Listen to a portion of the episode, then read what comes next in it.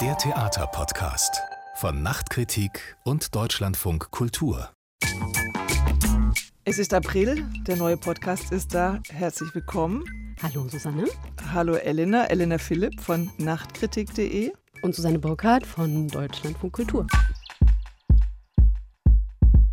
Wir müssen über die Volksbühne sprechen. Das war nicht so geplant, aber da ist uns jetzt der Rücktritt oder die Entlassung, wie man so will, äh, von Chris Derkon dazwischen gekommen. Wir versprechen, wir machen es relativ kurz und äh, wem das jetzt zu viel ist an Volksbühne, der kann ja vorzeppen auf circa acht Minuten. Wir versuchen es wirklich kurz zu machen, aber wir müssen noch mal drüber reden, was da eigentlich passiert ist. Die anderen Themen sind Theater und Digitalisierung. Darüber sprechen wir heute noch.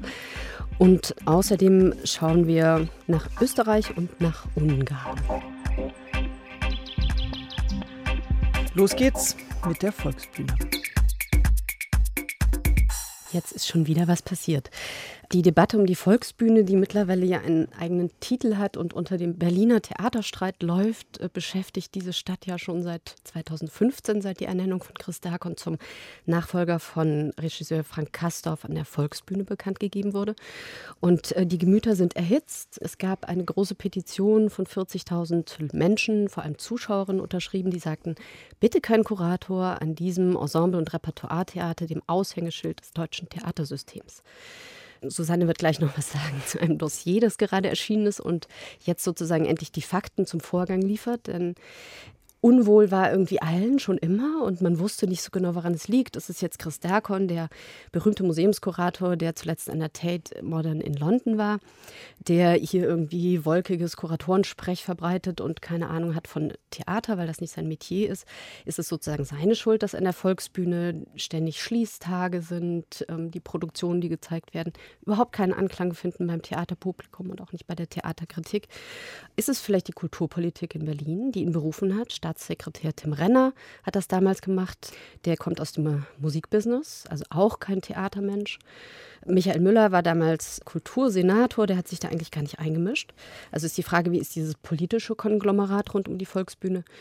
Und dann auch die Frage, warum hat denn das Publikum so derart erhitzt über dieses Thema debattiert? Was bewegt die denn?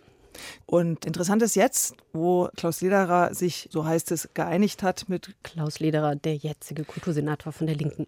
Genau, der ja eigentlich immer sehr deutlich gemacht hat, dass er, hat ja gleich zu Amtsantritt gesagt, die Personalie Derkon muss nochmal überprüft werden und damit natürlich auch ein bisschen den Derkon zum Abschluss freigegeben hat, muss man irgendwie auch sagen. Es gibt ein Dossier von Peter Laudenbach gemeinsam mit John Götz. Das ist so eine Recherchearbeit. Über zwei Monate haben die sich alle Akten, Briefverkehr und so weiter angeschaut. Es ist ein Rechercheprojekt von NDR, RBB und Süddeutscher Zeitung. Und da wird deutlich, dass zum Beispiel Michael Müller, der ja aus Tempelhof kommt, ein ganz großes Interesse daran hatte, dass sein kleiner Kiez Tempelhof einmal ganz weltberühmt wird und dass dieser Standort entwickelt wird. Und es zeigt natürlich auch ein bisschen, wie kleinkariert diese Kulturpolitik agiert hat, offenbar. Und sagt, okay, lass den da mal machen. Ist davon ausgegangen, dass Chris Derkon als erfahrener Museumsmann und äh, Sponsorengeldeintreiber, dass er das auch hier hinkriegen wird. Und wurden mit Millionen, also 1,25 Millionen Sponsorengelder sollten eingetrieben werden. Dass das alles nicht funktioniert hat, hat verschiedene verschiedene Gründe, dröseln wir vielleicht jetzt auch nicht nochmal extra auf, aber es zeigt, Tim Renner hat Chris Derkon vorgeschlagen, Michael Müller hat gesagt, gut, mach mal. Und dann gab es irre viele Momente, wo Chris Derkon hätte eigentlich absagen können und sagen können, hey, die Stimmung ist sehr, sehr schlecht. Michael Müller verteidigt mich überhaupt nicht in der Öffentlichkeit. Das mit den Geldern haut nicht hin. Ich kriege keine Zusicherung für Tempelhof. René Polisch, den ich als Schauspieldirektor für das große Haus haben will am Rosa-Luxemburg-Platz, der hat mir abgesagt. Also es gab total viele Momente, wo man hätte sagen können, das funktioniert hier alles nicht. Aber das ist nicht passiert. Und das ist A, finde ich, ein absolut klarer Fehler der Kulturpolitik, die sich da überhaupt nicht verhalten hat. Und auch ein bisschen Hybris Christ Derkon. Ja, absolut. Weil du gerade von Tempelhof sprachst, was man jetzt sozusagen Chris Derkon anlasten kann, der tatsächlich keine Rückendeckung hatte von den Politikern, die ihn ja eigentlich berufen haben, dass er auch für Berlin kein Fingerspitzengefühl mitgebracht hat. Also zum Beispiel für diesen Spielort Tempelhof, also einen ehemaligen Nazi-Flughafen, den verkauft er in seinem Konzept als auf der Achse zwischen Neukölln und Mitte liegend, wo man irgendwie sofort an Albert Speer und Germania denkt. Auch bei der Eröffnung war das kein Thema. Ich war da, Boris Schamatz hat äh, dieses große Flughafengelände im September bespielt. Das war ein toller Event. Das war ein toller hat Event, aber eine genau. halbe Million gekostet. Hat wahnsinnig viel Geld verschlungen und er ist da dann auch so im Offenen gehangen. Jedenfalls gab es bei seinem anderen Projekt, das hieß A Dancer's Day und war tatsächlich so ein Ganztagsprojekt mit seiner neuen Premiere in der Mitte. Da gab es dann hinterher DJs und in dieser Riesenflughalle flackerten auf einmal die Neonröhren und man dachte, wow, sind das jetzt Flakgeschütze? Also diese Unsensibilität, wo man dachte, die verstehen überhaupt nicht, in welchen Diskursen hier Berlin eingebettet ist, was auch das Theatermodell ist, auf das sie sich beziehen müssen.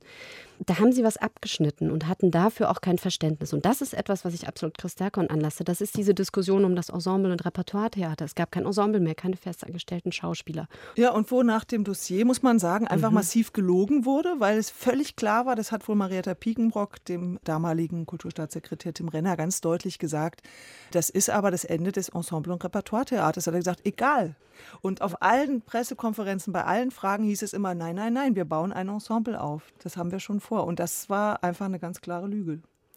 Was mich wirklich schockiert hat, war, dass offensichtlich Marietta Piekenbrock, die sehr früh auf diese Diskursprobleme hingewiesen hat, die sagte, wir gehen hier irgendwie an einen ganz sensiblen Punkt im Theater, Ensemble und Repertoire versus so einen großen internationalen Gastspielbetrieb, da müssen wir aufpassen, das kann Ärger geben, dass sie sozusagen untergebuttert wurde, aber andererseits von Chris Derkon vorgeschickt wurde, um diese Idee nebulös zu umschreiben. Alle sagten immer, hey, das ist doch kein Ensemble- und Repertoire-Theater mehr, das sind keine Premieren, die hier Hm. zeigt, das sind teure Gastspiele, die überall schon gezeigt wurden. Und da können wir Peter Laudenbach Mhm. hören, der das Dossier mit recherchiert hat. Der weist ja auf noch ein anderes Problem hin. Derken hat das Problem, dass die Volksbühne ein Stadttheater ist. Mit vielen Gewerken, mit Technik, mit Verwaltung, mit einem Produktionsapparat, der darauf ausgelegt ist, neue Produktionen möglich zu machen. Derkens Programm war etwas völlig anderes. Der Großteil des Programmes sind Gastspiele. Das heißt, er muss auf der einen Seite äh, diesen riesen Apparat vorhalten und finanzieren und parallel ein ziemlich teures Gastspielprogramm finanzieren. Das kann ökonomisch nicht funktionieren. Was im Übrigen ja auch der Politik schon bewusst war. Du hast ja gesagt, Klaus Lederer, der jetzige Kultursenator, war von Anfang an skeptisch. Er hat dann zwar nichts mehr gesagt, aber er hat das sehr systematisch im Hintergrund betrieben, tatsächlich diese Intendanz Stärkon zu beenden. Es gab einen Artikel von Peter Kümmel in der Zeit und der sagte zum einen, dass Michael Müller, also der regierende Bürgermeister, in einer Sitzung mit Klaus Lederer dem mal zuflüsterte, ja, ich weiß ja eh, dass du den abschießen wirst. Also auch der wusste, dass das der Prozess ist, den Klaus Lederer betreibt. Und Klaus Lederer hat zum Beispiel schon im Oktober mit Klaus Dörr gesprochen. Das ist der zum Geschäftsführer bestellte, am Gorki auch schon lang tätige, jetzt zum Schauspiel Stuttgart kommende ähm, Nachfolger eines Geschäftsführers, der gegangen ist aufgrund von Derkons Ernennung. Und der ist jetzt Interimsintendant. Und auch der wusste seit Oktober, dass da sozusagen der Kultursenat drauf lauert oder die Verwaltung, dass sich die finanzielle Schieflage so äußert, dass man dann irgendwie die Notbremse ziehen kann. Und das ist jetzt offensichtlich passiert. Also es hieß bei uns in den Kommentaren auf machtkritik.de wurde gemunkelt, haha, jetzt sind die im Etagen in der nächsten Spielzeit. Und das war dann sozusagen der Auslöser, um wirklich begründet sagen zu können, Ende. Mit sofortiger Wirkung, was ja extrem ungewöhnlich ist. Cut, wir fangen jetzt nochmal neu an. Ich würde gerne noch anknüpfen an Klaus Lederer, dass ich es ein bisschen doppelzüngig fand, dass in der Pressemitteilung dann er nochmal gesagt hat, diese Anfeindungen äh, gegen Chris Derkon, die waren ja nicht so toll und solche Formen der Auseinandersetzung sind unwürdig und entbehren jeder Kultur, dass er da einen großen Anteil hat mit seiner Aussage ganz am Anfang, ne? Personalien nochmal verhandeln, Chris Derkon. Das finde ich ein bisschen doppelzüngig, ehrlich gesagt, so eine Ansage. Ich bin auch extrem enttäuscht von der Berliner Kulturpolitik, weil ich den Eindruck habe, das ist so ein gewisses Muster, dass man sich irgendwie große Namen holt und in dem Moment, wo das nicht funktioniert, lässt man die dann sozusagen im Offenen hängen und guckt zu, wie die zerrissen werden von der Öffentlichkeit. So was Ähnliches ist ja auch im Staatspalett passiert. Da haben sie irgendwie Nacho Duato geholt als Intendanten, der bei der Kritik sofort durchfiel. Also ein großer Vorwurf war, dass Nacho Duato seine alten Stücke auf die Bühne stellt. Da wurde er irgendwie bekämpft dafür, das sei ja Quatsch.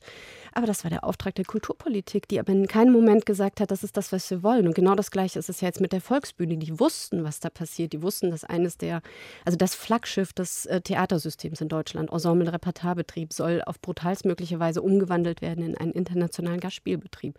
Die wussten das, aber kein Mensch hat gesagt, das ist das, was wir wollen von Chris Derkon. Und das sagte Klaus Dörr auch, der Interimsintendant, soll sich doch keiner wundern, wenn er zum Bäcker geht und keine Wurst bekommt.